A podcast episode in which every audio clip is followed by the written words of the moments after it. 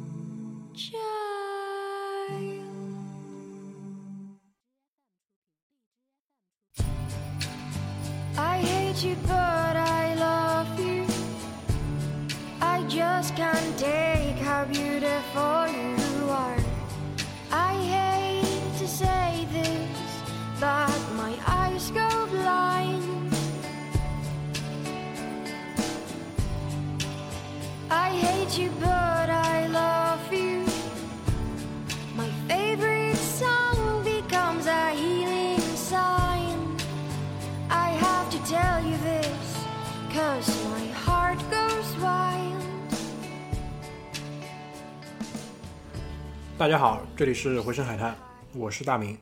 我是小鞠，我是葛大爷，老张老张，哎，今天老张又来了啊！今天 咱们四个人给大家聊个什么事儿呢？就是，嗯，基本上就今年吧，差不多吧。去年去年年底，今年年初，对我跟你说这话题大了，啊，有点大，有点大。就是其实想很久，要不然先暂停一下，还是商量商量再接着录是吧？没事没事，咱们就喜欢聊大的话题。就是我就描述一个现象吧，就是可能在两三年前，对吧？我们超级手机，你如果那个时候有一个什么呃电量分配的统计，你去看排名第一的可能是什么呢？就是微信，第二名可能是某游戏，啊、或者是某些游戏，然后再是微博啊，不是啊，对微博，微博，对吧？然后慢慢慢慢从差不多去年吧，就就播客这种东西咱们就不去说了啊，播客这种就先不谈了。从大概去年开始就是直播，嗯，直播的大规模的普及是从就是有这种互联网卖淫色彩开始的。以前呢，我也看那个有些人在看直播，是谁呢？就光光，嗯，就是以前我跟光光一起去出差，嗯，光光回到房间里第一件事情就是斗鱼，大字趴，往床上一趴，把他那个 iPad mini 拿出来，然后就传出了这两个那个游戏主播的那个评论的对，声音。其实最早直播火的时候是游戏平台直播对火，就是打游戏的那帮人。关键是光光可以把一盘游戏看成连续剧一样，就是三天还没看完上半局，但是他每次都可以就是连着继续看，看得津津有味。他可以每天看。说到游戏直播啊，我以前那个大学时代就是比较迷恋那个魔兽争霸游戏的时候，我是那个游戏录播节目的这个忠实观忠实观众。对。对我以前在土豆上面看那种什么二四零 P 的那种对对对对对。那种直播，看得津津有味。录播那时候啊，录播录播，对，它基本上就是到呃魔兽争霸游戏 replay 的解说。对。那个看那个东西呢，主要是为了就是精进自己的游戏技艺，他理解一些战术的细节，然后同时看看人家的应变，啊，对，同时娱乐一下自己。对。最早的时候其实就是剧里说的那个录播，就是游戏录播，不是直播。而且那个时候其实渠道很窄的，其实就只有游戏。嗯，因为那个时候什么吧，我觉得那个时候就是这种炒作的氛围很少很少，但是也有，比如说那个时候特别出名的逼哥，就是吃呃火锅涮避孕套啊，涮那哎，火锅涮鞋鞋垫，对对对对对吧？那个我看他们那个时候是，但是那个还是录播，嗯就他都是拿什么东西先把那视频拍好，嗯然后压制，然后上传，包括就是那个时候的这种直播，它就是它整个画面就是游戏，对对没别的，嗯对。最多有点声音配音讲解一下没。声音的话，他都没没。然后到了大规模游戏直播，其实还是直播还是从游戏兴起的嘛，就是撸啊撸跟那个 DOTA 二的普及，嗯嗯等于是大规模的有人开始做这个事情，然后也其实说实话也确实是非常有利可图，嗯，然后就普及了。至于这种色情直播，我觉得应该是他妈东莞扫黄之后 兴起的吧，这个东西是不是韩国先有的？对，对吧？就是我以前下了不少那种，就是韩国的直播的录像，嗯，对吧？然后当时我也觉得惊叹，我操，直播什么？什么都直播，就是跳给你跳个艳舞啊什么的。对，讲到这个啊，我忍不住讲一句，自从韩国有了电影分级之后，韩国的三级片呢拍的是越来越好。我觉得还不够好，他们还能做得更好。我也觉得 他们还不够好。最最近又出了一部新的，叫什么？小姐哦，出资源了，你有没有资源给支援？看到了，看到了嗯，这就那插一句啊，就是后来包括你想那个什么熊猫啊什么直播，他会把那个韩国的那个明星请过来，对吧？嗯，做一些直播。就我看的第一个就是类似于这种的那个，呃，类似互联网卖淫的直播是居里推荐我的，是看一个熊猫类似互联网卖淫，是吧？是熊猫？没有熊猫上的一个俄罗斯的美女，哦不哦乌克兰的美女，嗯，对吧？后来我又给他找了一个，呃乌兹别克斯坦的，嗯，就是脸是就是呃亚裔的这种脸，对。反正是大洋马身材，哇，那个腿长的不要不要的，腰下面全是腿，对，然后妈 说话说着说着舌头吐出来，上面穿了个舌钉，哇，对对对，然后据据哇，印象这么深刻。对，据说是在那个呃大陆读留学生，这期节目能不能上？对大概就是这样一个一个他能播我都不能说了，好吗？对啊，他都能播了，这个都看得到的，就就那个说也说不出漏点来。嗯就剧里呢，就是在上两个礼拜吧，就是有一天突然一下就挺惆怅的，他就说，怎么讲呢？就是咱们没有站上这一波。风口对他讲的呢是中文播客，对吧？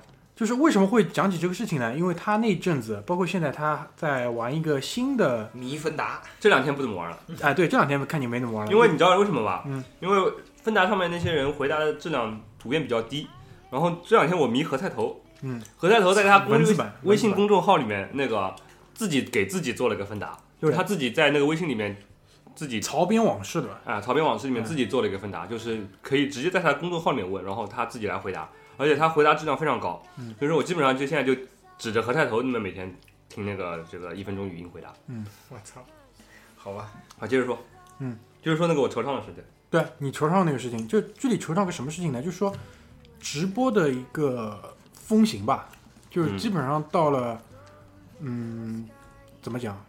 就咱不要拿播客去比，播客因为是完全没法比了，它基本上已经超过了所有文字为载体跟，嗯、微博吧，至少把微博也超掉。那个时候是非常的火，视频。视频。其实今天聊直播特别合适，为什么？今天拆奶罩开幕，啊，拆奶罩也开幕。对。你知道今天是周四，没有人。嗯。你去看那个哔哩哔哩、斗鱼、什么熊猫上，去各大厂商收购全都坐下来，然后拿着起自拍杆，然后做做直做直播，全部都是直播，而且看的人超级多，甚至有妹子就把那个她带了好几个手机，他把手机扔在不同的那些后场那些更衣区的那个地上，然后就扔到那儿来，然后摄像头开着，然后就有人从上面走过去。连一个网，等一下，等一下，我看一下，我看一下。直播现在都没有了，已经哦直播对对，现在不然不然那叫录播好吧？然后我觉得其实直播的盛行大概嗯往大了讲，可能跟宅文化的兴起有很大的关系吧，宅文化没有兴起，宅文化是猖獗，好吧？猖獗是吧？对，这已经一直处于反正处于这个状态。我们几个当中，我是比较那个关注逻辑思维的嘛，嗯，就是那个罗振宇前一阵他妈就天天在说念叨这直播他妈怎么会那么火，为什么那么火，就天天找人问。后来慢慢的，他们那个就是以前也是那个央视的主持人叫什么？对对对，那期我听了，他那个女代代班嘛，啊，对，张泉灵，张泉灵。张泉灵。张泉灵现在搞他妈那个新媒体的投资，嗯，子牛，对，然后他那个他就说了，这个东西还是一个就是叫什么，那个临场感的一个嗯嗯，一个互动的一个嗯。结果，就是你其他的媒体你都没有办法做到像直播这样的那种临场感，嗯，对吧？哎，直播跳个舞吧，嗯。不跳，跳个舞吧，好好跳，那就跳了，嗯，而且这种感觉，而且我有我问过，我曾经问过，跟我那个同学有讨论过，就说为什么直播会火？他从另外一个侧面说了，他说为什么直播会火吧？他说，就是至少他个人是这样的一个人，就是他直到看到直播才发现自己是一个特别喜欢看别人做这件事情的人，是窥探欲，不是窥探欲嗯，就他看，比如说看别人化妆，他一男的看别人化妆，他觉得哇，这是太神奇了。然后我自己对比我自己的感觉啊，我个人是一个非常注重体验感的人，就是我亲自做这个事情才有代入感。嗯他是那种他看别人做这个事情就特别有代入感，我。觉得不是，只是因为那个女的长得还可以。不不，他这还真不是，真不是，他看的很多直播真不是啊，就说就是有生活中真的是有，你像我的弟弟妹妹有不少没法看。有弟弟，我的有弟弟妹妹，就是有我的有一个弟弟，就是特别喜欢看直播，嗯，因为他不只是看女的，他就喜欢看别人做那件事情。但他个人就是说，你要真让他做这个事情，他有时候会觉得，哎，我操，太麻烦什么之类。嗯但另外一个就特别喜欢去体验就觉得他觉得这个事情一定要上手做才有意思。对，那我不太能理解，我还是一定要试一试。对，我也觉得，就是我跟大明应该都是这样的人，就是这个事情如果比如说这个事情能干，就只要不伤天害理，不那个什么，这事情只要能伤天，害理的也想干，就变着办法想干。是这样，那个我我是听说就是在国外，它有一个直播网站叫呃叉叉叉叉 coding，抠地对，就是这个网站无聊到什么地步啊？就是所有的程序员编代码还是直播在直播自己编代码，然后有可能你去点开一个就是就是在线同时在线人数非常高的一个直播房间，那个程序员他一句话不说就在那边编代码。对中国一开始中国也开始有这个程序员对，而且这个网站它现在已经拿到了呃好像呃第二 B 轮的风投了。哎，你这样讲，我一下提醒我一个事情，就是我至今为止我看过最屌的一个直播，我自自认为啊，是一个长发飘飘的一个女子，然后臀型也非常的好，她坐在那边画油画，是这件事吧？对对，超级屌。虽然我去看的时候，她刚刚打完了那个草稿，嗯，用那个铅速比应该刚刚打完草稿，但是那个臀型我跟你讲，零到一百我给一百零一分，太屌了。太屌，太屌了。然后腰又细，对吧？一头黑发，然后在那边背对着，他就背对着镜头，在直播他自己那画油对画。这个反正我看了半个小时，他没露脸。对然后剩下的呢，我觉得，嗯，那个时候是谁啊？我就我直播这方面，我的那个老师是那个小阿兰，哦小阿兰同志，对 就是我我们接触二次元的一个非常重要的一一个接入点一个窗口。他是男的女的？啊，那男的男的男的。然后就是他跟我描述过嘛，有那个草根直播的一个概念。我说什么叫草根直播？就是说没有卖点，制造卖点。对他是这么去归纳这个东西的。那我说你给我举个例子来。他就比如说老公直播，老婆烧菜，对吧？老婆可能就故意入半个卤锅什么的，就制造这个慢点。比如说直播在家里打扫卫生，故意去开厕所间的门，老婆在里上厕所，就制造这种不经意的，就是可以嗯、骗取关注、骗取火箭，对吧？骗取点击量的这么一个操作。对。然后那段时间呢，就是他也不在不停的在劝我们，就是播客呢也就不要做了，对吧？改直播是直播吧，你看飞一个火箭五百块，对你他妈的累计播放量还不如人家同时在线的数量呢。对，包括他也是那个呃直播的一个怎么讲，就是播主吧。他那个时候是直播自己打游戏，对，然后还有解答那个情感问题，还然后还真的有高中生就给他那个回文字回复，来跟他那个什么讨教什么跟家庭家庭矛盾之类的事情。对我们圈子里面玩直播玩的比较嗯那个深的是那个老老老朱教，父以前也上过我们节目的。这还对足球英雄老朱，那这个是正好是那个欧锦赛的这个契机嘛？对，老朱那个作为现在就是全身心的把自己的身体和精力都奉献给了中国足球事业的这么一个连跟腱都奉献啊，对，跟最近他那个跟腱断裂，对吧？嗯。然后他就是做评球的直播，然后一开始还有两个那个辣妹，伙同一帮辣妹对，一后来直都有的，有有有，一直都有的。一直都有的。就基本上那个辣妹就是呃说，哎，你支持谁啊？嗯。那个我支持那个我支持葡萄牙队，葡萄牙队，然后辣妹出来跳个舞。嗯。辣妹本来就是搞直播的，嗯，辣妹也架着自己的体系、自己的账号，哦，嗯。是这样，哎，所以你看他们脸都是露一半一半的嗯，那不是因为他们挤不进这个镜头来，哦，是因为他还要照自己的，哦，原来是这样，所以直播也可以合作的，新新的一个交互了。哎，交互真的是交互。那这样的话，其实就把想听评球的，喜欢就是我感觉就在直播的这个这个界面里面，你可以每个不同样的需求的人都可以找到自己的需求。嗯，听评球的可以听评球，想看妹子的看妹子。互动感，我觉得还主还是主要就是嗯非常及时的一个互动。对非常及时。你要是你要是追溯这个平台历史的话，实际上刚刚大明开头就比如说嘛，从啊、微信、微博，其实微信是非常有局限的互动感对的，没有朋友圈的微信是非常有局限的互动感。你撑死了跟五百个人 同时互动，对吧？那这个还有就是到了微博，就是全社会互动，就是非常弱的这个双边互动，但是你跟你跟全全全中国的人都可以互动的。嗯然后直播这种就是既有画面感的互动感，同时又能够有一有固定的这种受众群体，就跟其实它是一个多元的互动，对的就是你它你上面它那些留言，它互相都能看到别的那个 粉丝的留言的，而且关键我觉得是实时的，实时的，对就我觉得是就是大家好长时间好长时间这种弱联系的这种互动交互，像微博，嗯。别人回你了，你可能不是马上看，对，不是马上能看。或者是微信，或者是朋友圈这种的，嗯，突然间出现了这种一个像聊天室一样，聊非常直接的，就是就是实时的。我现在在看你，你就在那里干这件事情，就是感觉很真实的那种感觉。就像那天那个张学林说的一样，就是人们好像在摆脱那种孤独感。就是现在你不是说那个宅文化吗？对，嗯大家都宅在那里，那就感觉有我可能哦不是在看什么，对，他是说那个 coding 的那个直播网站的时候他，说就是就是我感觉有人在陪着我。对排解他说程序员最重要的一个问题就是孤独感。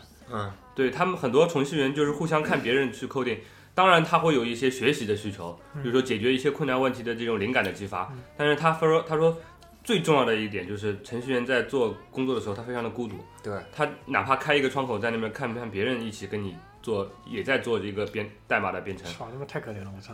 你也会觉得有人至少在这样陪着我有。个同学，她老公在 CMU 做一个非常尖端的这个研究，呃，然后他的工作就是每一周五天，每天八个小时的 coding，不停的在 coding。然后你知道他最无聊到什么时候吗？因为他需要用 Linux 系统，所以说 Linux 系统在当时是没有 QQ、没有微信的，你知道？他居然他跟他女朋友用 Linux 系统的 Gmail 客户端、Gmail 网页客户端聊 Gmail，你知道？就是那种你在干嘛？不是发个邮件，然后这边回，不是就这样不能通过邮件来，你知道吗？这种真的是他妈太寂寞了，你知道吗？他不就说了吗？说的好心酸，哦！对啊对啊，这个这个就直播睡觉，对，直播吃饭。最开始那会儿不是火的就是直播吃饭吗？对，直播吃饭，韩国韩国的几一个一个一个小孩儿在那里吃饭，每天赚钱。反正我们几个是比较俗的人，就是基本上吸引我去看主播的还是一个性性的这个。长腿辣妹是吧？还有就是他说的那种猎奇感，就那天他不是说之前那个我好像也看过，就是两个小伙子在那里往一个西瓜上绑皮筋，啊，对绑了四个小时之后，那个把那个西瓜勒勒爆了，这个我是在 YouTube 上看的那个录播的视频，啊，绑了当然我当中是快进的，绑了几百根，我也是快进的。他说他说那个数据嘛，嗯，说这个视频当时收视率已经远远超过了春晚。对，最关键的是里面有百分之四十的人是全部看完的。是从头看到尾的。作为一个在目前录节目的四个人里面从来没有看过直播的人，我表示你们都他妈太有生活的勇气了。这没我有看过我看的比较少，我一般就是我连直播软件都没有用过呀。我主要是那个呃，以前游戏直播我知道是有斗鱼嘛，但我对那些游戏基本上没有什么太大的兴趣，然后所以说我就不看。直到哪一天我开始下了一个那个熊猫的直播呢，就是因那个我有一天我说哎呀无聊了，上那个斗鱼看看辣妹，然后光光来了。嗯，光光说你上斗鱼看什么辣妹呢？哥们儿懂不懂啊？嗯，然后你打开打开熊猫，熊猫我说打开打开，他说你看现在现在下午三点，你看看这是下午三点熊猫的尺度，你敢想象晚上是什么尺度？我一看不对，我操！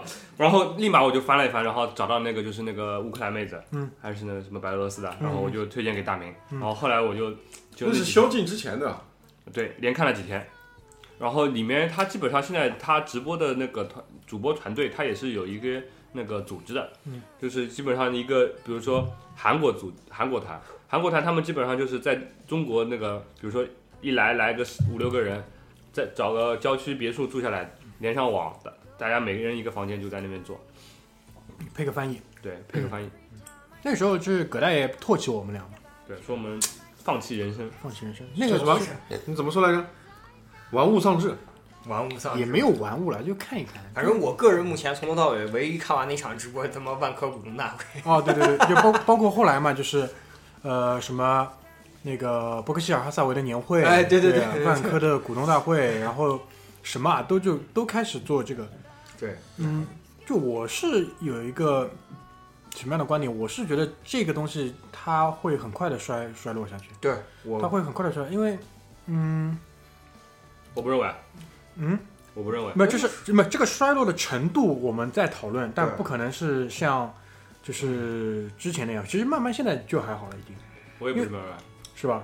我觉得它这个东西，呃，可能因为我看的多的比较比较多的原因啊，它上面有很多的人，嗯，他是最在就是直播自己锻炼某项技能，嗯我觉得这个是比较有意思的。啊，我看到过就是每天晚上直播自己健身的，嗯，然后就是大家在大家一一起监督下去做完，比如说做几套卧推，做几套那种什么呃那种嗯俯卧撑什么样的，嗯。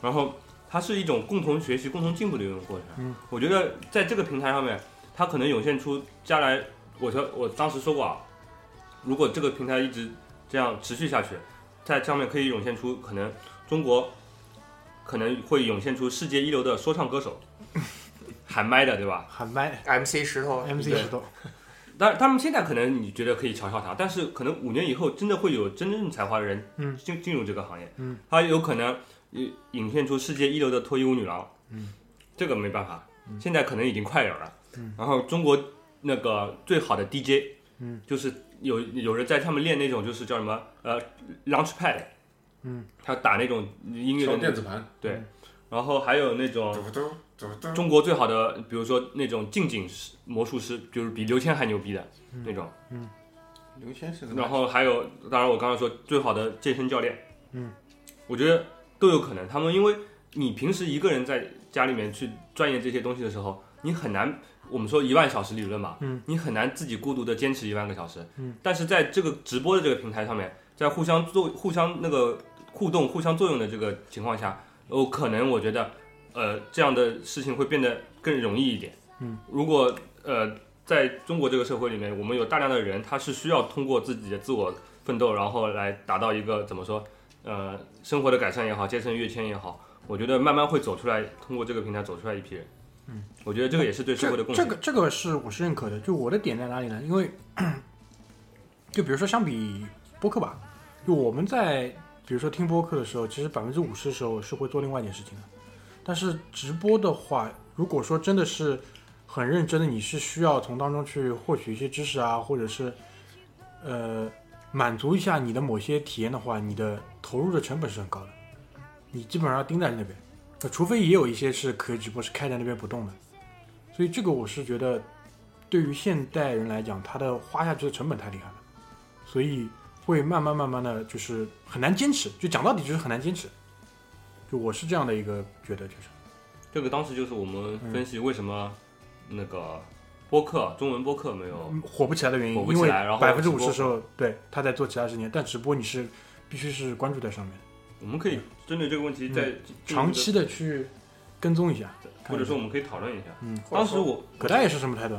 我我我我是觉得直播肯定会呃退烧，但是衰落这个我不好说，但是直播肯定会退烧。它可以回到一个正常的对对它可以正常的回到一个正常的这个呃嗯休呃娱乐方式好像不太对，就是正常的一个渠道吧，或者说怎么样。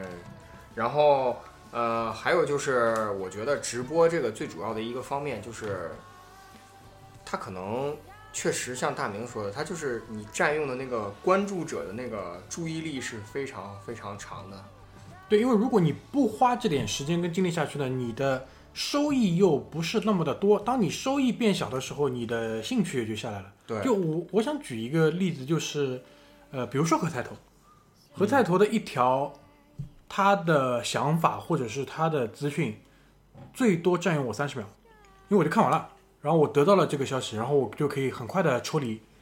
但是如果看直播的话，可能需要就比较多的筛选的时间，所以这一点是就是我觉得那当然那个居里已经讲得很实惠了，他是会回到一个正常的水平，而不是说他会销声灭迹啊或者怎么样，因为他提到的这些我认我完全都是认同，都是对的。对，就是是它不会销声匿迹，他就是嗯回到一个正常水平，就是对也很有可能你以后，比如说呃，比如比如说啊，比嗯如说啊、你可能每天会有固定的几个呃社交网络的访问，就是微博会访问，嗯然后朋友圈会访问，那么很有可能。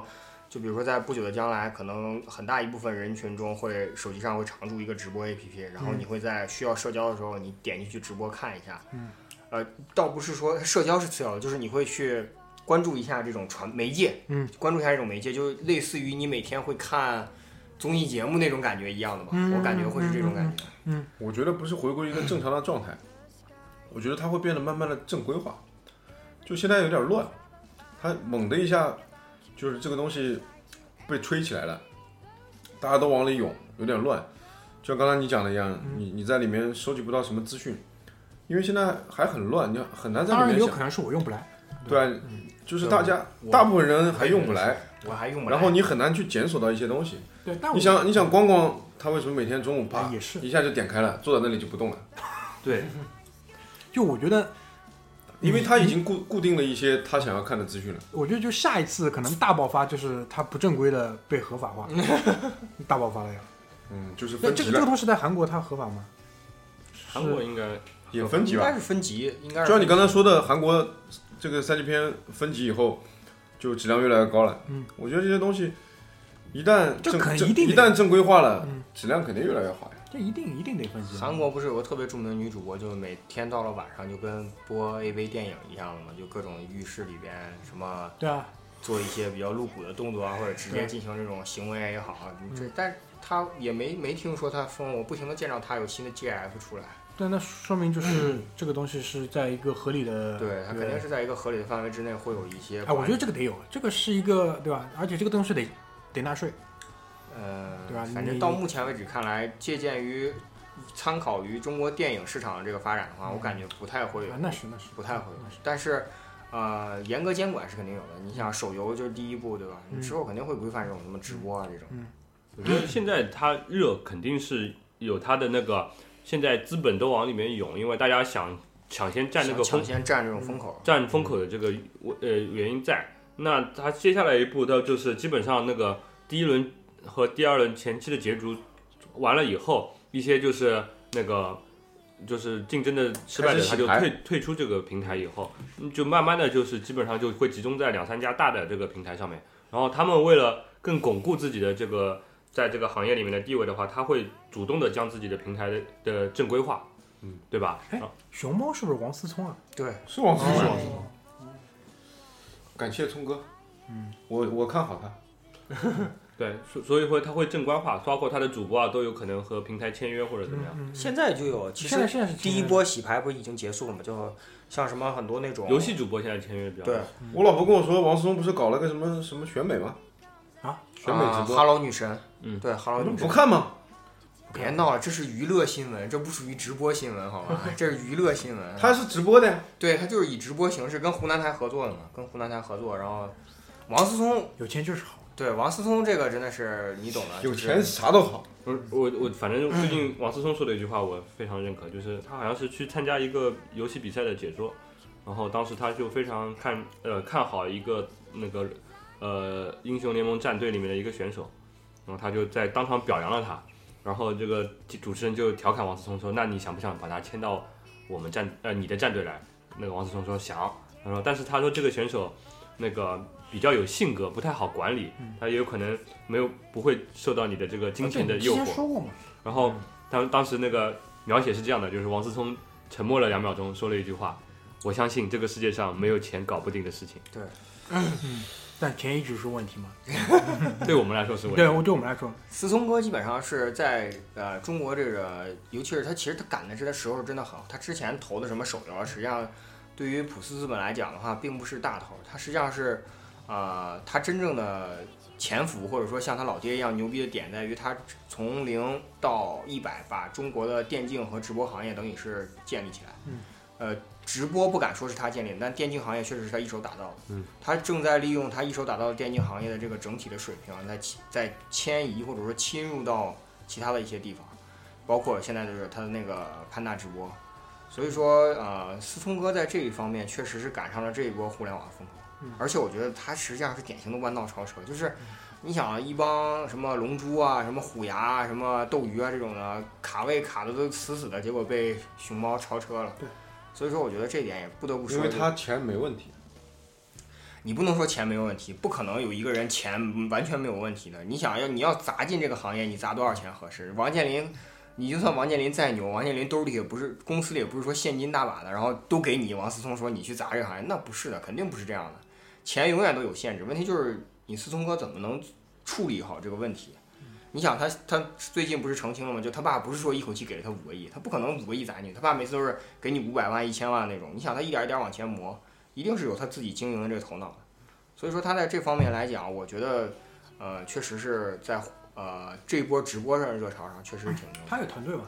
有，有他实际上他实际上有很强肯的定有团队对。他应该有团队。对包括我其实特别期待就是万达影视，就是思聪哥亲自去谈的 Legendary Picture 和那个一个美国的特效和一个那个韩国的那个特效团队嘛。我觉得这一点估计在未来的三五年之内，万达肯定会发力在这方面。要拍个什么吗？有有对你？拍就拍，别把中国明星就是硬搞上去。对，不要把中国明星硬搞上去，正常拍一个。拍就拍，这个无所谓的，这个没有没有这么重要。就这个角色，你哪怕换了一个印度人，对吧？不影响剧情。你如果硬搞一下，反而有时候就挺尴尬。对，对行啊，要不上半场先先把直播讲到这里，先把直播讲到这里，喘口气。那、回来讲讲别的那些媒体。行，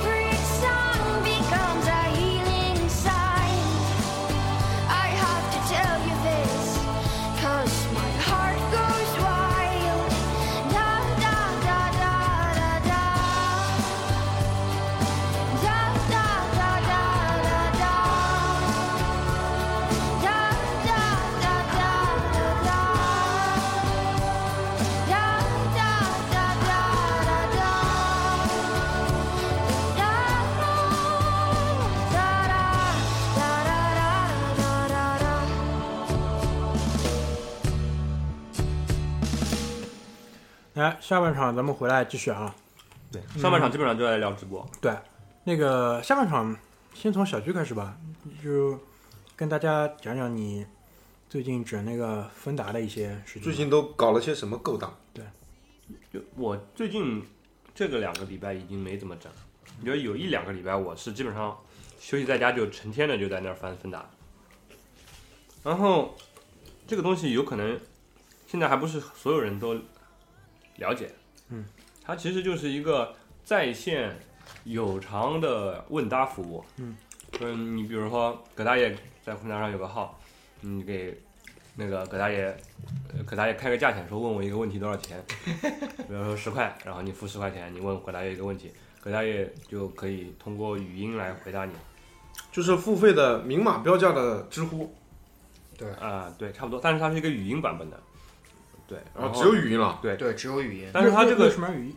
它这个有一个比较巧妙的设计呢，就是那个你可以选择把问葛大爷的问题给公开，然后公开了以后，凡是想听答案的人都需要付一块钱。哦，那就是版权意识。对，反正就是他把这个这个知识服务的这个价格给一个公开化了，对知识明码标价化。对然后这一块钱话怎么，说来着？千万不要做免费做你擅长的事。啊，对，就是 if you're really good at something, never do it for free。就是 Fuck off 这个规则巧妙的地方在什么呢？就是这个一块钱呢，不是给芬达的，它是五毛钱给问问题的人，五毛钱给葛大爷，就是他的呃等于承认了就是问题的价值。对鼓励提问，对，就是说一旦超过呃一定的人的数量，问问题的人他可以把他问问题的这个钱给赚回来，赚回来。甚至更多。对，嗯，对，就是因为我前一阵在读那个呃必然嘛，因为我这本书我买的是我去年年底买的，但其实一直陆陆续续没有看完，我最最近把它后面几章都看完了。他其实，在倒数第二章的时候就讲到了一个提问，就是那个凯文凯利他说，是在未来的社会，就是人工智能的发展的方向是呃，他会学会向人类提问，因为呃，搜索引擎那个的发达以后，人类找问题的这个成本是已经是非常低了。但是我们还没有把搜索引擎的价值挖掘到最深的问题是，我们还没有一个很高效的提问的一个工具。对就是我要提一个好的问题，其实比我远比我找到这个问题答案的这个速度要慢。对，所以说那个他必然这本书，它整个就是在讲那个凯文凯利对未来三十年这个人类社会和互联网发展的一个预测。他会说到，就是呃，人工智能最后学会的一个技能就是提问。所以说，嗯、那从这点上也印证，其实你能问出一个好的问题，让别人想知道这个问题的答案，其实是一个非常重要的一个也有价值的一个能力。可能是一个重要的标杆。对，在未来，对，其实这个丰达这个这个呃产品，它是有一定的预见性的。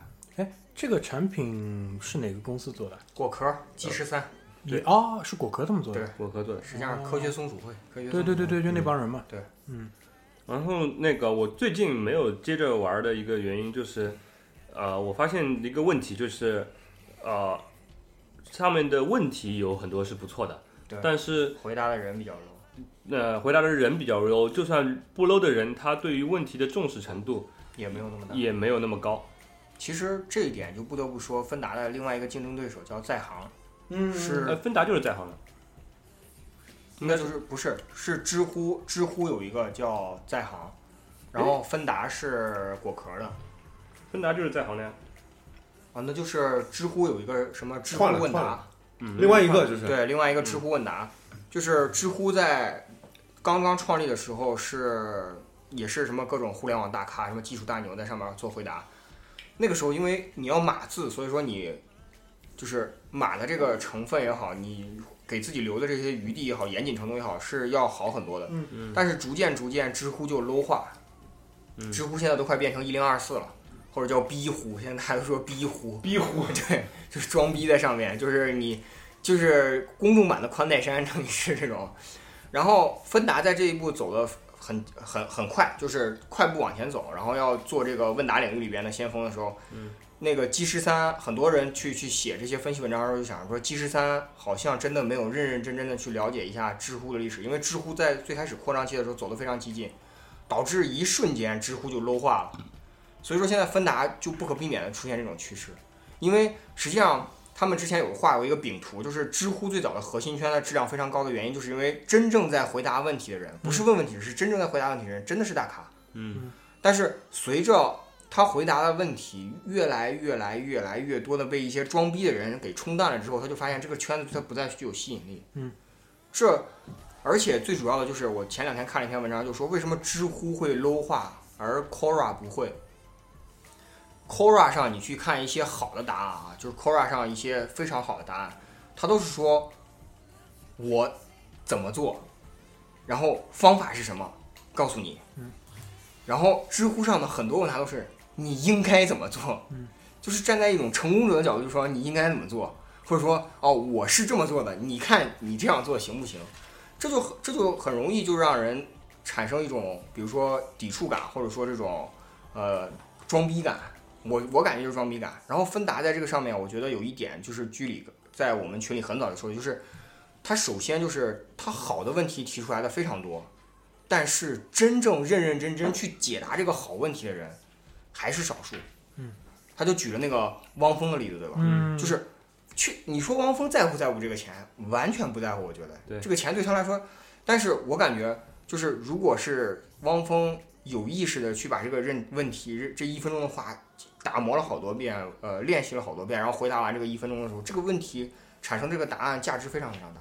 对而且本身他们这些人，他在一分钟里面通过语音去表达一个完整的一个知识概念的话，也这个能力也是有待打磨的。对嗯，对，所以说其实到知乎到后期，我更关注它的产品是知乎日报，对因为它是经过编辑的编辑以后提炼出来的一些精良的一些内容。对这个我觉得啊、前两天我在那个 B 站里面也看到的那个一个章节，就是讲过滤，嗯，这个地方其实也提到了这个互联网的这些知识爆炸以后，对呃如何嗯让正常人在里面能够高效的利用这些知识。对，其实慢慢的你会发现，呃，互联网降低了你这个发表的这个门槛，但是每个人他在真正使用的时候，他还需要互联网给他嫁接一个过滤器，然后能够帮他和有用的和他有质量的一些内容进行对接。对，我觉得那在以后的话，我觉得芬达如果他想要继续发展，还是需要引入一个高质量的一个编辑团队。对，嗯而且这个编辑团队一定要有，首先就是他不一定要有甄别内容的能力，但他一定要有甄别问题的能力。对，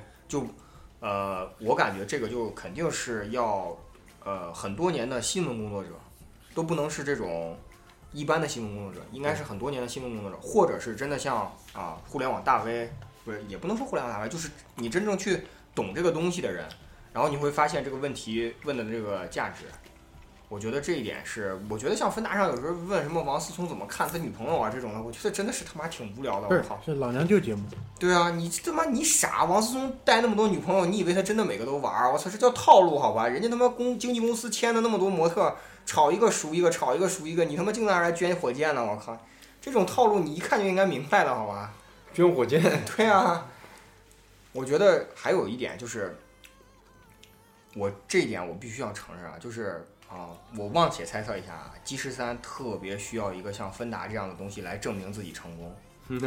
对这个这一点，我看 G 十三这个人真的是，他确实是一个科学家，他确实一个科普工作者，但只要是人都想成功，好吧？而且都喜欢那种站在风口上的感觉，已经不希望说站在巅峰上感觉，你希望那种站在风口上的感觉。G 十三走这一步真的是被打了，背着追着打了这么多年。你说其实科学松鼠会，我都不用说果壳，因为果壳实际上多少还是有一点点这种互联网传播思维这种，就是他写的文章啊什么之类的，呃，严谨性有，然后但是又有一些趣味性。嗯。但你像你去看科学松鼠会页面，至今都是他妈 HTML 四的时候那种界面的，嗯就是它这个文章科学松鼠会这一篇这个网站，实际上真的非常非常严谨，平民阶级啊，平民层次，你不能跟 Science Nature 这种比，对吧？但是它就是不火，所以说它特别需要芬达这样的去火。所以说，我觉得这一点也是 G 十三个人的一个非常非常有情怀，或者说非常想激进的做好这件事情的一个推，才推了这么样一个他。现在应该融了 A 轮了吧？对融了 A 轮了，嗯而且暂时还倒不了。而且是在他妈 APP 都没有发出来之前就已经融了 A 轮了。嗯对，他还比较屌的，他那个，嗯，先发的微信端，对，然后发了安卓端安，卓端，最后是做了 iOS 端。iOS 端当然可能是由于审查的原因滞后了一点，对对吧？也不一定他先做了，但是。呃，我对他失去这两天渐渐失去兴趣或者兴趣，或者说有点冷淡的一个原因，就是我发现它的 iOS 端上了以后，没有带来流量的爆炸。对，这是一个问题，就是它的在微信端，它已经几乎把这个所有的该引来的流量都引来了，iOS 端没有做很大的贡献，而且就是也没有因为流量爆炸带来了进一步好的问题的这个增加，或者说好的答案的增加。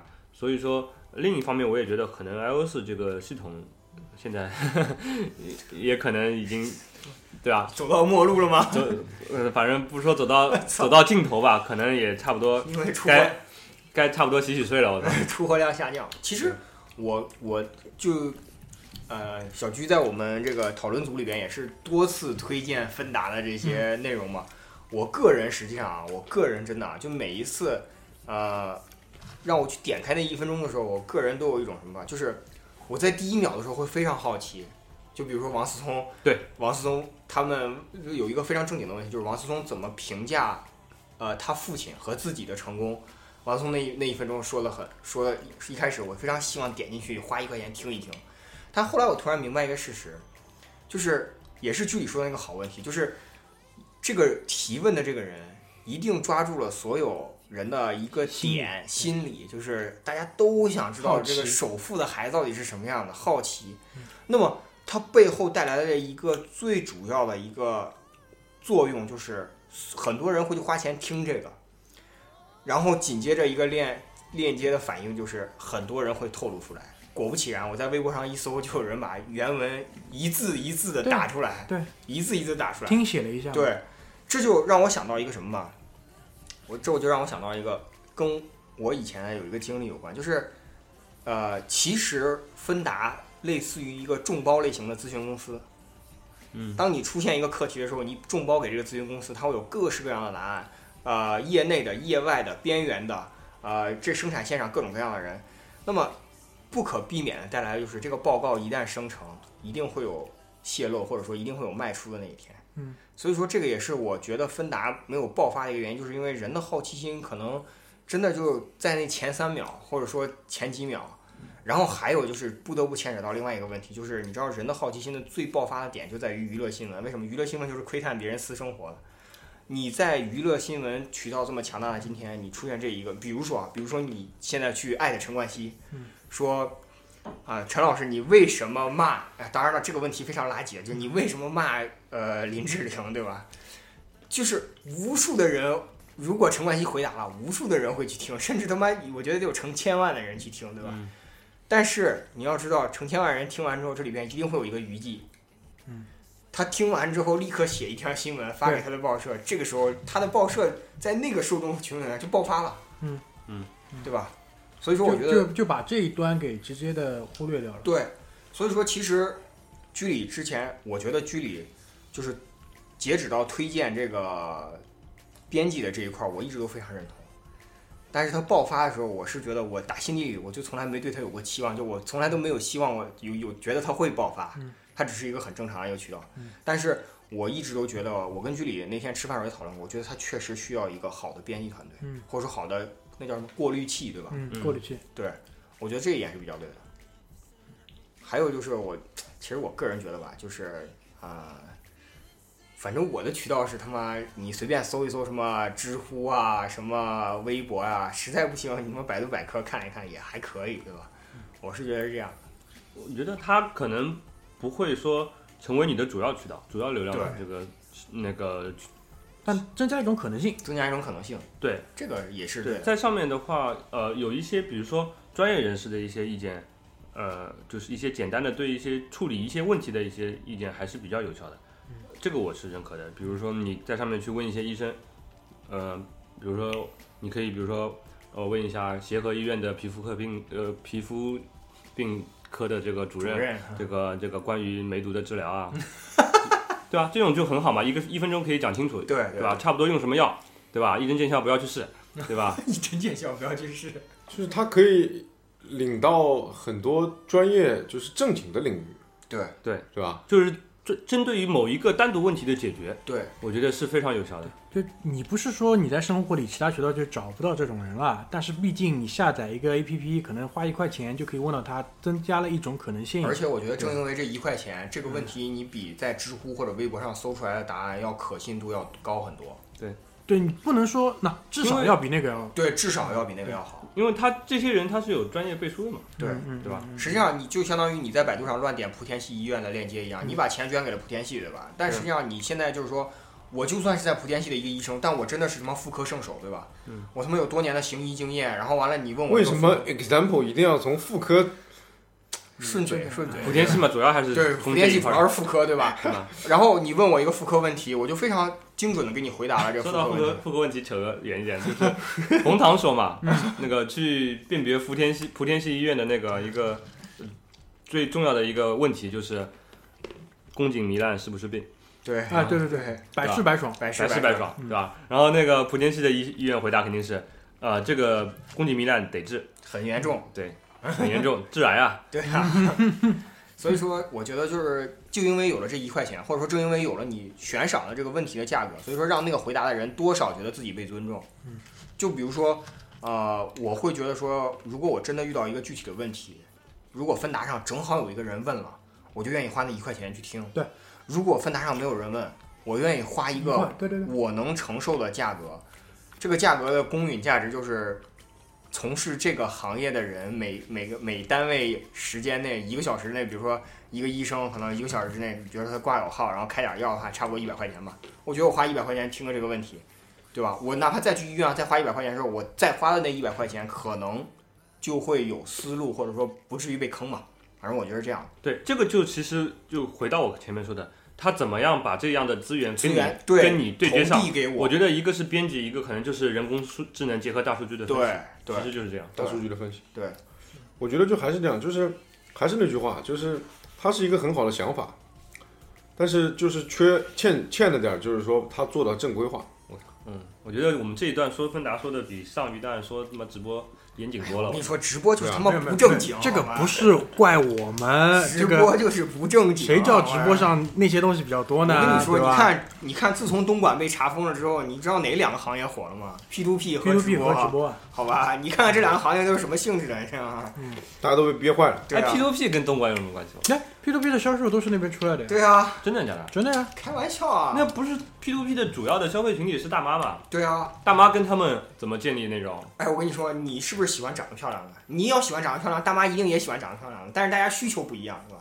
哦，你是看大胸，大妈是看好好看，你知道吗？大妈觉得，哎呦，都长成这样子，能来做，应该这个行业，差不了。对，你知道吗？大妈有没有就？再 像人家对吧？如果这个行业再差，那人家不能去东莞吗？对啊，大妈没有经历过管事服务，所以说不知道，你知道吗？所以颜值是一个很重要的资本。对，嗯这个我在芬达上面听过一个，就是关于直播的一个呃回答，我觉得还是回答的比较呃有深度的。就是说，他说呃直播上面那些美女，她们赚可能一个最好的时候一个月能赚几十万，嗯，对吧？对，他们认为这个是不是一个有具有正当性的一个行为？嗯，然后那个人的回答，他就是说，他在现代的中国社会，如果你一个女孩子长得非常漂亮，你的合法的变现手段，如果美丽是一种资本的话资本，的话，它是要需要有一个变现手段的。对，在中国的话，呃，现在合法的变现手段不多，呃，其中一个非常重要的，也是基百分之九十九的人会用的一个方式是结婚。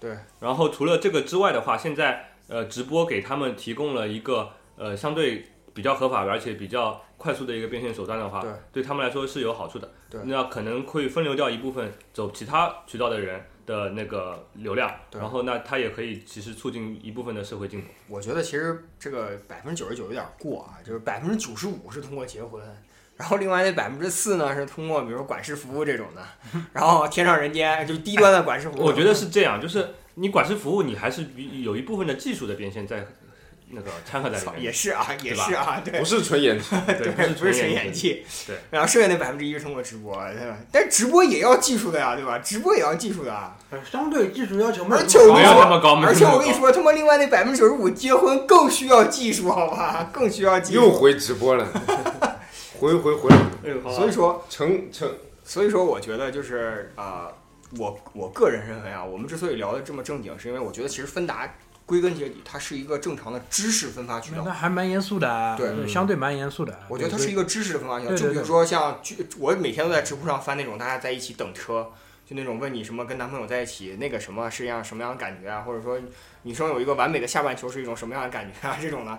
当然，知乎上也有很多非常正经的一些帖子。就比如说，其实我个人比较过雪球和知乎啊，其实我觉得以雪球里边吹牛逼的跟宽带山比例差不多，但是知乎里边吹吹牛逼的比他妈宽带山要低很多。嗯，所以说，我觉得这一点也是我一直都没有用雪球的原因。他妈，你上雪球没法看，你知道吗？人人都他妈股神，真的是人人都他妈股神，你知道吗？主要是那个你这个平台被你这个吹牛逼的被戳穿的概率嘛。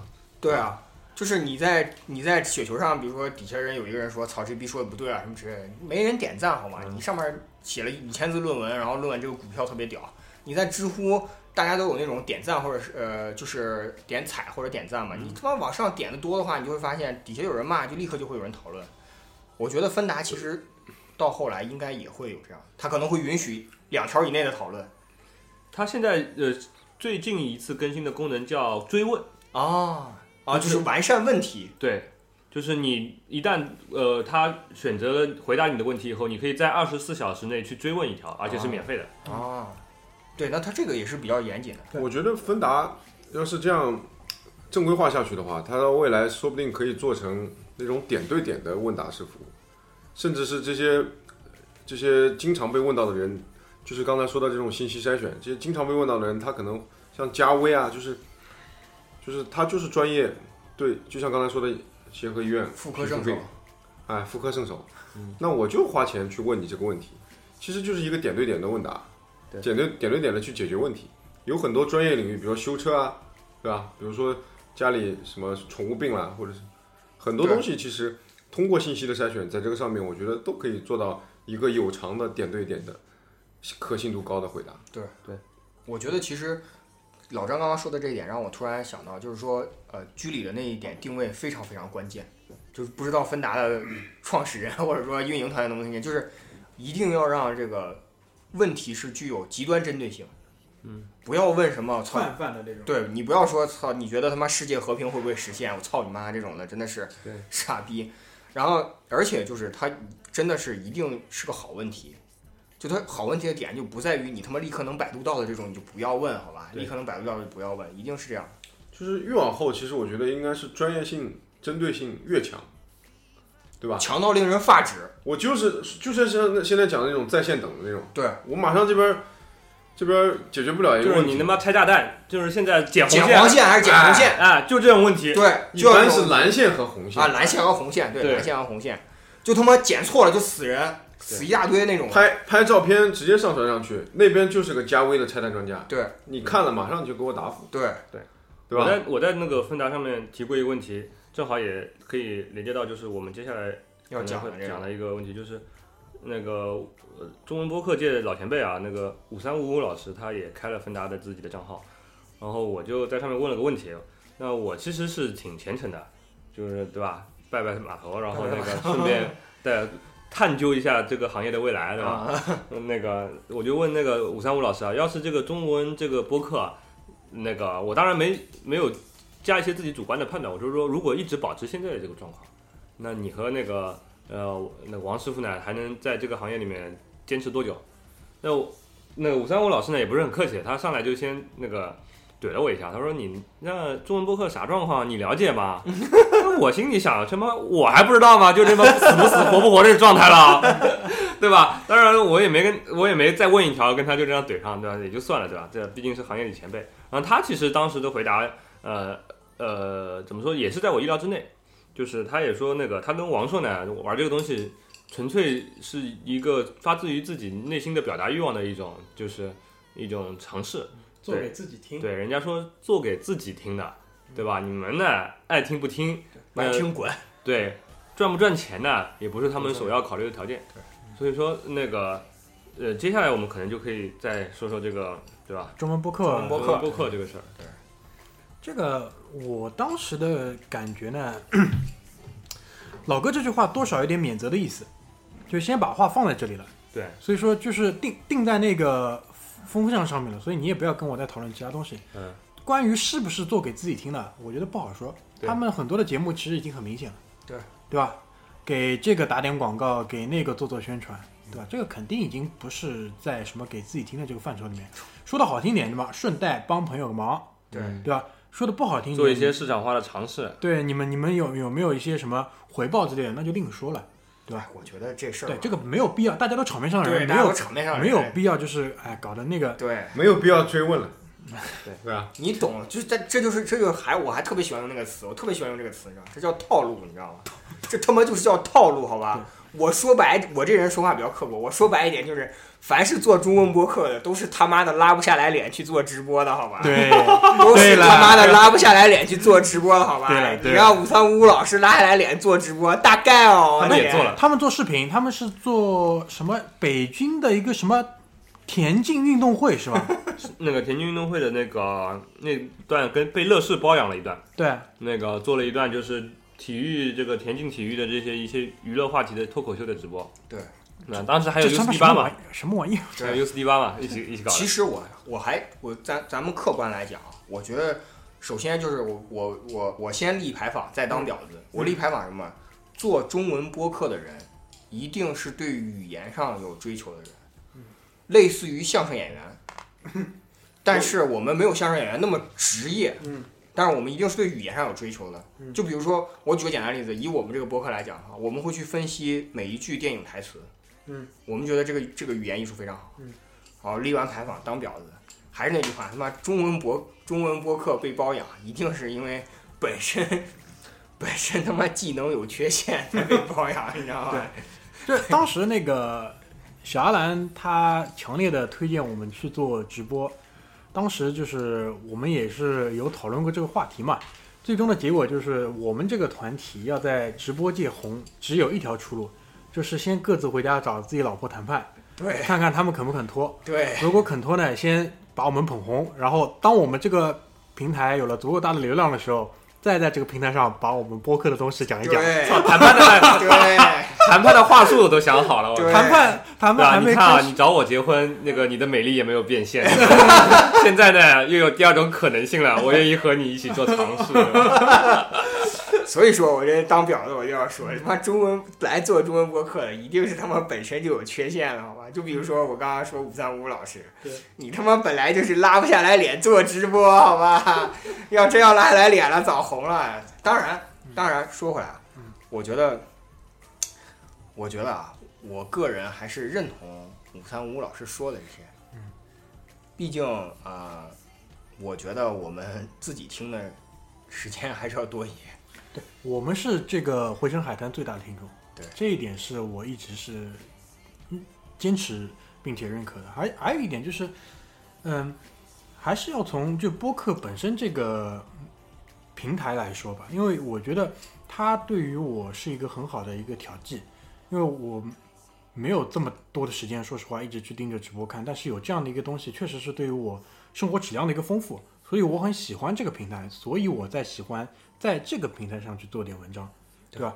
可能如果我这个人有一个什么技能可以写歌，那我也就去写歌了。对，大概唱就是吧啊，唱吧，唱吧，对，唱吧嘛，对吧？对啊，比如说我，中国新歌声现在都已经海选，从唱唱吧里海选了，对啊，比！如说我们身边的那个跑题老师，对吧？跑题老师，跑题老师就是在唱吧界非常非常的坚持，对吧？嗯一直在唱，我觉得也是一种尝试吧。就在我看来，就是只是一个不一样的媒介而已。对，所以这是为什么，就是我们还是在呃中文播客领域一直在坚持，对吧？很多人也一直要求我们做成视频聊天节目，我觉得真 真的这是不可能的。形体艺术不是很擅长。对对对对对，你你如果听众如果真的想看我们直播的话，这样等我们就是拿到天使轮啊什么之类的，安排几个忠实听众来现场听我们录，对吧？对，就是搞得跟那个闲人马大姐的情景喜剧一样，就给你搭一个那个对，后面还有背景笑声的那种背。景笑声，对对对，那那可以，那可以。对或者说呃，比如说什么有人开了咖啡店是搞推广，我们就很明的嘛，对对，可以可以谈价钱的，对吧？然后对那个我们的听众可以过来买你一个什么。呃，你在大众点评上的一个什么什么什么团团购的一个套餐，然后顺带可以听一期我们录制的节目。对就是那个卢卡斯同志，他现在就是那个长期的买了一张饭票，就是在这边听我们现场的直播。对，他本来今天也是想了，包括上一次那个那个 Interstellar，嗯嗯，他是因为有事嘛，他觉得坐在那个沙发上，对吧？喝点饮料，然后现场听，要比在可能收音机或者是他的车里听要来的舒服得多。对这个我觉得倒是可以去讨论的东西。就是对对啊，那个咖啡厅或者是酒吧什么的，也可以邀请我们去做一个 live show 什么之类的。对对，如果我们的听众里你正好有这个东西，我前两天去吃我们那个，不建议去给你剪个彩之类的。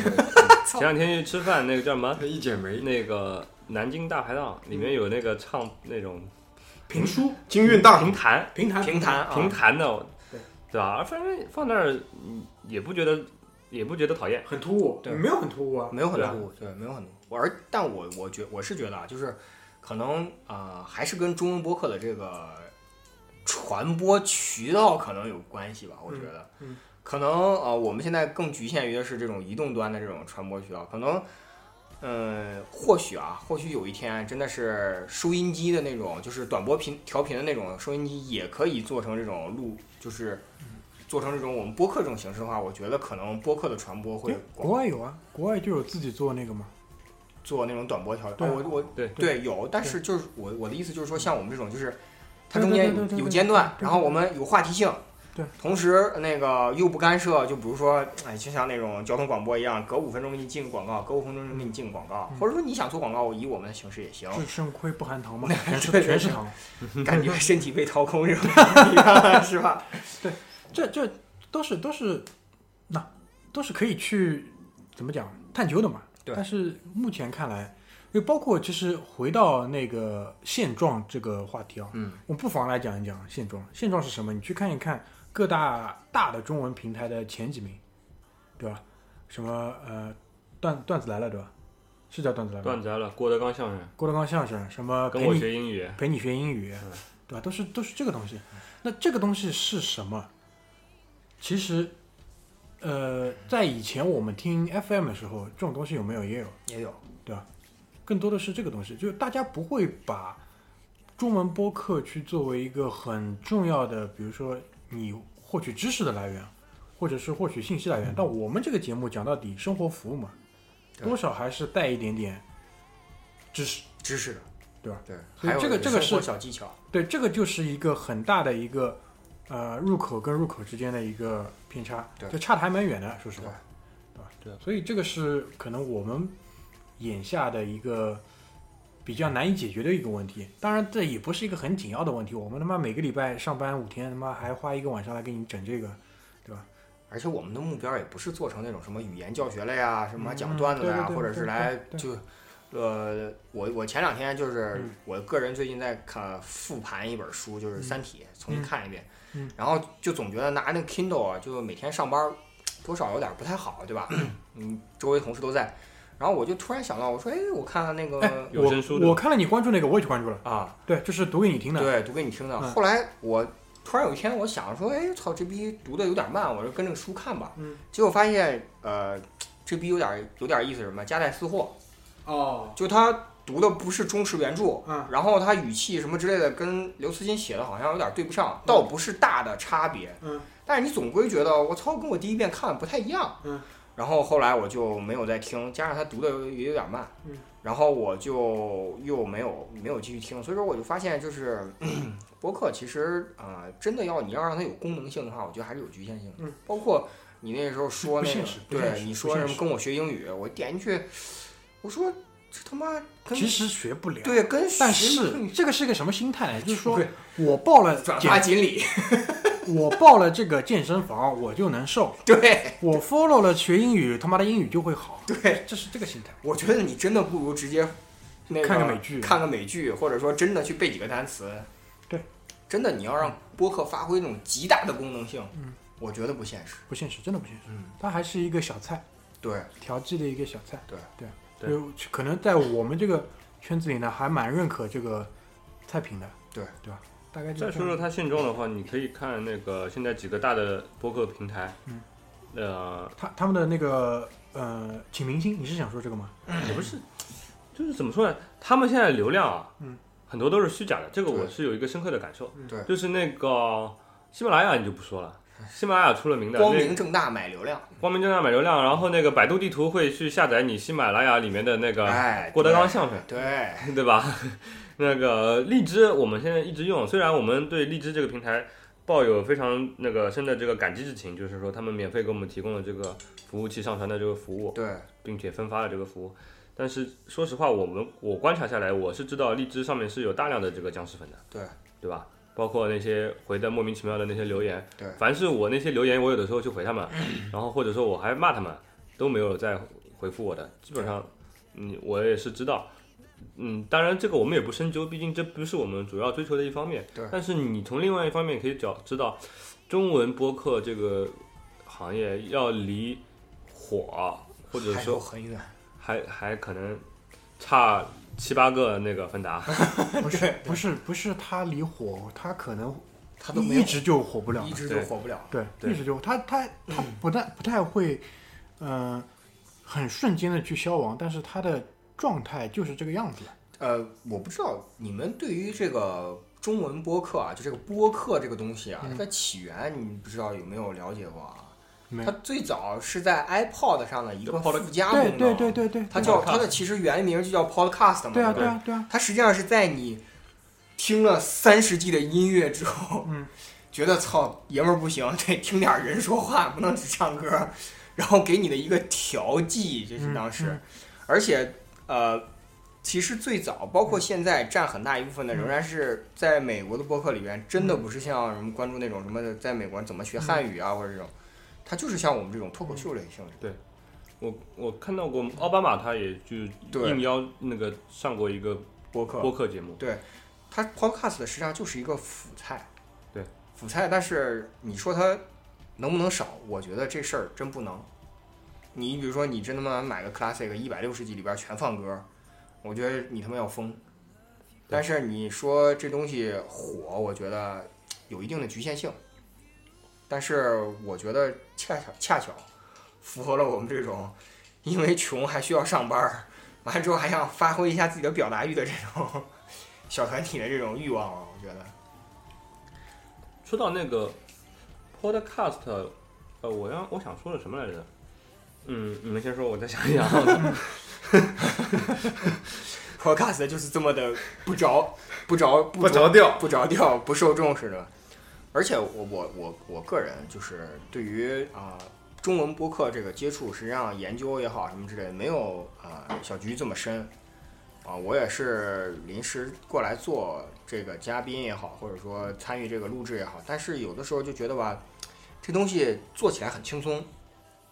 就是如果你真的让我去他妈唱吧写首歌，我首先个本人没有那个才气，一旦但但凡有，你让我真的去写首歌，还得配音，还得做后期，还得压制，还得去和声啊也好啊，调频，这这个这个东西你知道吗？你成本时间成本太大。嗯。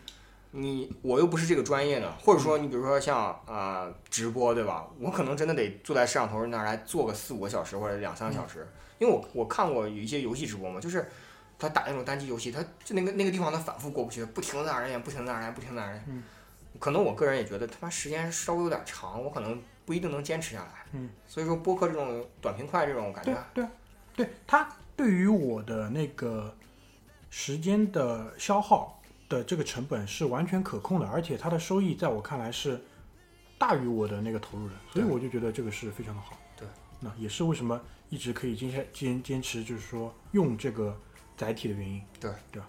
大致上就是这样。就是感我感觉是大家听起来和我们做起来其实不累。效果都差不多。对。就是你听起来就是一群人在这聊天儿，聊的是可能是你喜欢听的东西，可能是不你喜你不喜欢听的东西，不你不喜欢的你评论里面骂两句，喜欢的你甩点钱给我们。那其实我们做起来也是一样，我们一个礼拜圈在这里一群人，也就是互相之间聊一聊，聊一聊我们想感兴趣的话题，聊给你们听的同时，其实也聊给我们自己听。对，对吧？其实一个礼拜隔一个礼拜我没来的话，其实我倒真的自己就是想过来兜一圈，跟哥几个在这里聊一聊，聊聊这些这些事情，也听听其他人他们的看法，嗯就是互相之间都听一听彼此的一些观点，所以我觉得这个东西肯定肯定死不了，但是你要说火爆，肯定也火爆不起来。除非我们把播客做成他妈微信朋友圈里边那个盛传的那个迷蒙、迷蒙的那种风格，就是他妈上来就他妈狂喷，然后还他妈双重标准、分裂人格这种的，估计能火。说到那个微信的话，我我们想最后说一下，就是微信公众号，号，对公众号。因，为我们也是有一个微信公众号的，那个其实呃粉丝数量也不是很多，对，大致就和我们听我们播客的那些数量差不多，对，对吧？然后但是因为微信公众号其实这两天我一直关注着一个事件，就是何菜头和那个腾讯撕逼，呃，和腾讯员工集体对骂的那个 事情，就是他今天呃还重新就是整理了一下思路啊，平定了一下情绪以后，写了一篇比较长的文章，就是讲这个他和腾讯腾讯员工之间的这个矛盾啊，包括他对腾讯的一些看法的问题。其中他就讲了公众号这个问题，他说，嗯、他那个号为什么每一天可以给你做所有的用户做三次推送的一个原因，就是他当初是最早加那个腾讯微信公众号的一个人，然后他把它做成自己自媒体了以后，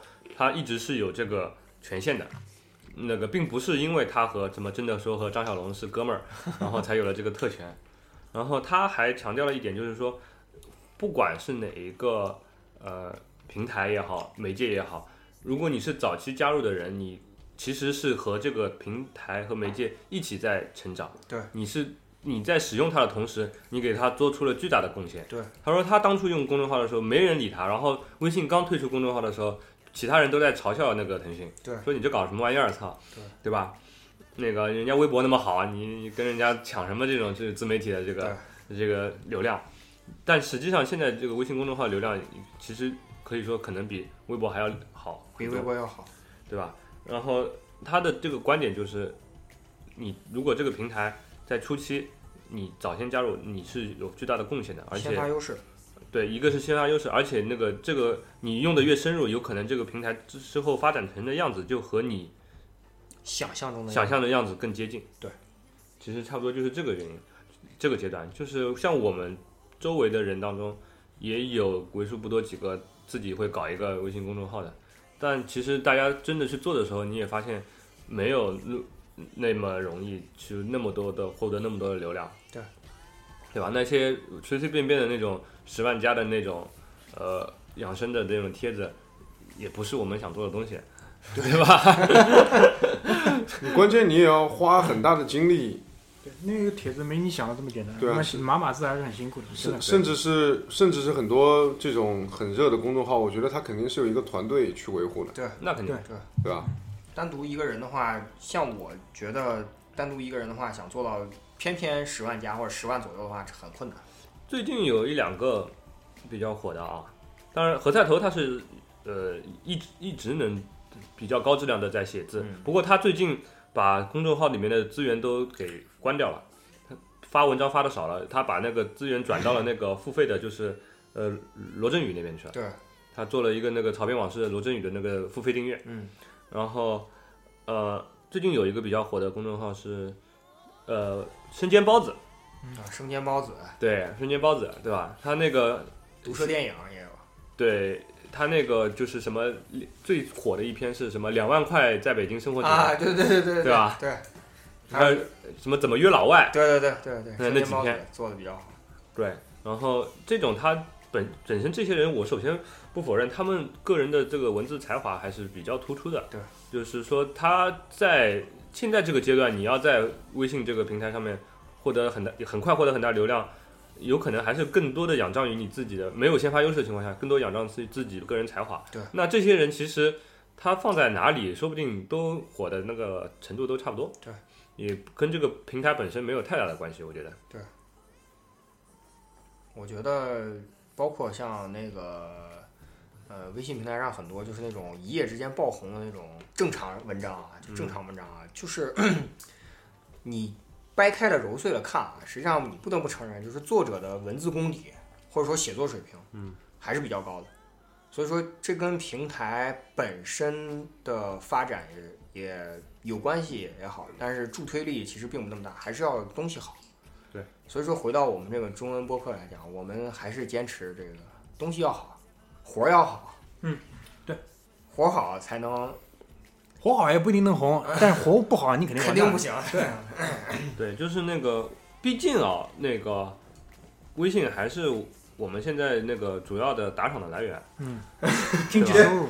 对，我们现在传吧传吧也有个小几千块，能够可能我们最近也打算要更新设备了。对对对，回馈观众。在这里我们也想谢谢一下能够踊跃给我们打赏的这些听众。对，对，有你们的支持，我们可能要更专业了。对对，我们想买了一个东西，可能在近阶段吧，先买个推子，然后买一些假的舒尔话筒，对吧？别不要说出来。这个是王硕说的，王硕他说那个假的比真的音质好，我不知道。我觉得他是吹牛逼。反正我们这种极端实用主义嘛，对吧？嗯假的能用，肯定就用假的。对，未来起码我们可以控制我们的情绪，比如说像马大嘴叫起来的时候，可以把可以让他闭嘴，关了他。对，行，那要不今天就先到这边，好，好吧？谢谢大家，拜拜拜。拜拜。拜拜拜拜。